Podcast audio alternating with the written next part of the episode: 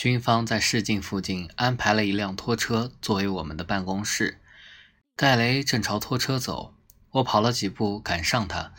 是会议象形语标文字系统。跑近后，我告诉他：“你说什么？”盖雷道：“来，我演示给你看。”我把盖雷引进我的办公室，在黑板上画了一个圆圈，中间画上一条斜杠。这是什么意思？禁止通行。我在黑板上写下了“禁止通行”几个字。这四个字也是这个意思。只不过这一行字代表的是我们说出的话。盖雷点点头，明白。语言学家把这个，我指那四个字，称为舌文或言语文字，因为它们代表的是我们说出的话，是语音的重现。人类的所有文字都属于这个范畴。我们再来看看这个符号，我指着中间画着斜杠的圆圈，这是会议象形语标文字。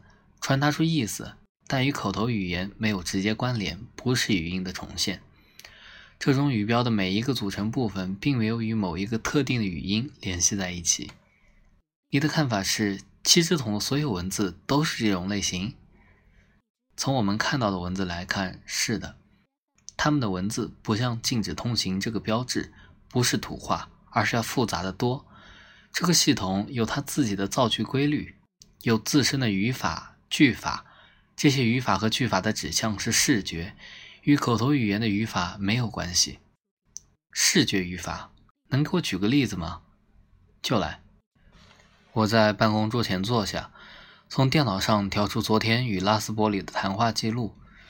我把显示器转了个方向，让他能看见上面的内容。在他们的口头语言中，名词有格和位的变化，如主格、宾格。指出它是主语还是宾语，可到了文字里，确定名词的主宾是依靠它的语标的方位，看这个名词语标在哪个方位与动词语标相连。你瞧这儿，我指着一堆语标，以这个为例，这里七支筒的这个语标与听这个动词语标以平行方向连在一块，说明七支筒这个名词是听这个动作的发出者，他在做听这个动作。意思就是七支筒听，我又给他看另一堆语标，等这两个语标以另一种方式联合在一块时，你看这些笔画是垂直相交，说明七支筒这个名词是听的这个动作的接受者，他被听，意思就是人听七支筒说。这种造句方式也适用于其他几个动词。再举一个词形变化的例子，我从电脑里调出另一幅图。在他们的书写文字中，这个语标符号的意思大致相当于“听起来很容易”或者“听得很清楚”。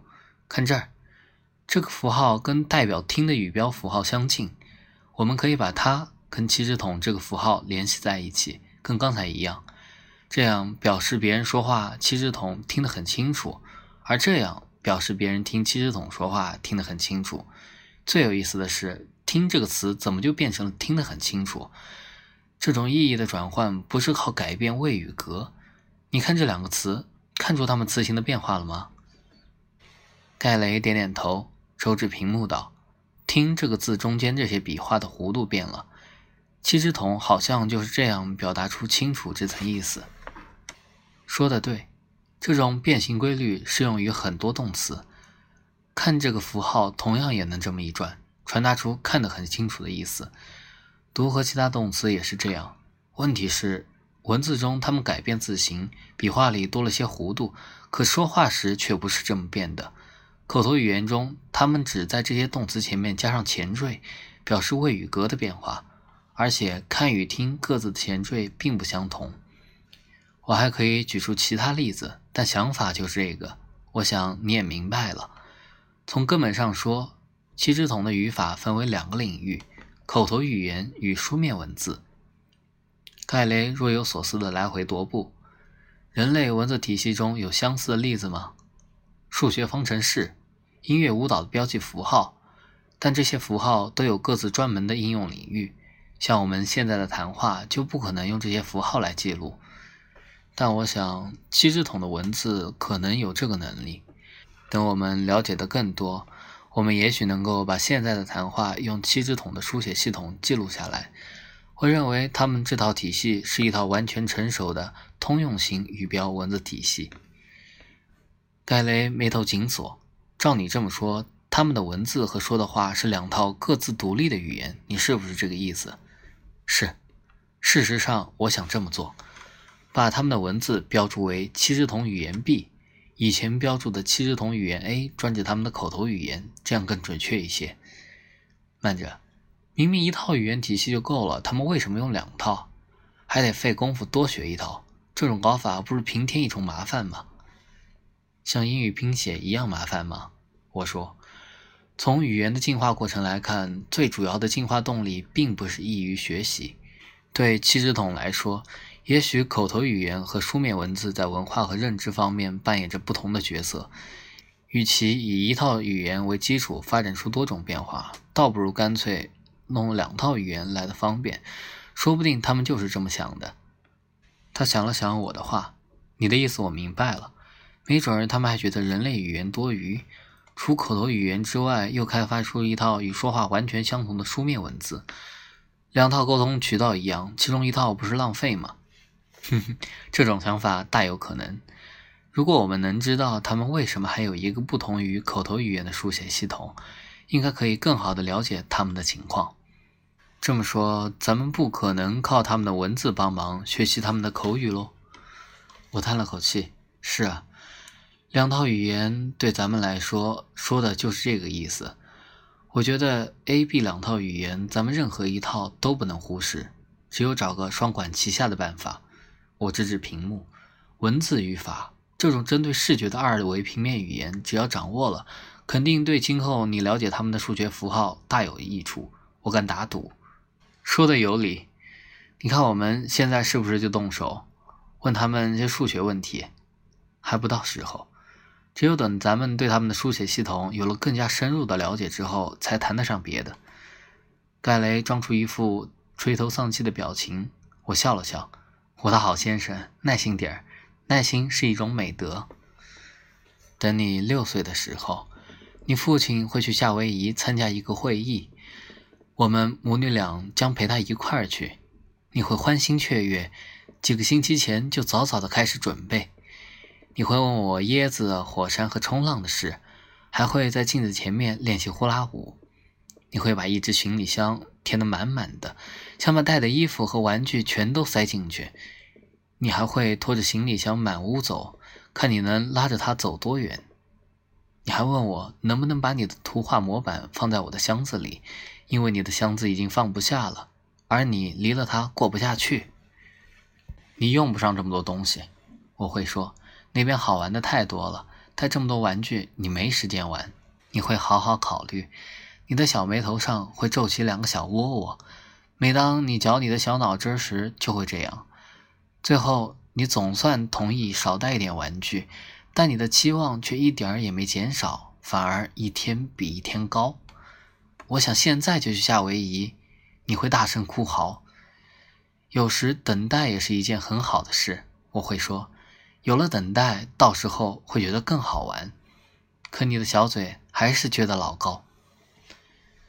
在我提交的下一份报告中，我表示语标文字这个说法不准确，因为在普通语标文字中，每个字都与口语中的一个词相对应。而七支筒的语标却并不以我们所想象的方式与他们的口语产生关联。我也不愿意使用表意符号这个说法，因为在过去的使用过程中，我们为这个说法赋予了别的含义。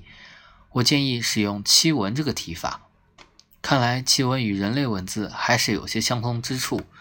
气文的每一个字都各有其意义，与其他字词结合以后可以传达的意义近乎于无穷无尽。我们无法对奇文做出精确定义。不过话说回来，谁又能对人类语言中的词这个概念做出精确定义呢？再说奇文组成的句子，它们简直复杂透顶。写一大堆句子，中间连个标点符号都没有，全无中断。句子的语法结构完全取决于句中各个奇文的组合方式。由于七支筒的两套语言互不相干。其书写语言于是根本没有表现出语句升降调的必要。我们无法从他们的一个句子中分析出简洁的主谓结构，重新组合成新的句子。气质筒爱往一个句子里塞多少气文就可以塞多少，连成一大团，这就是一句。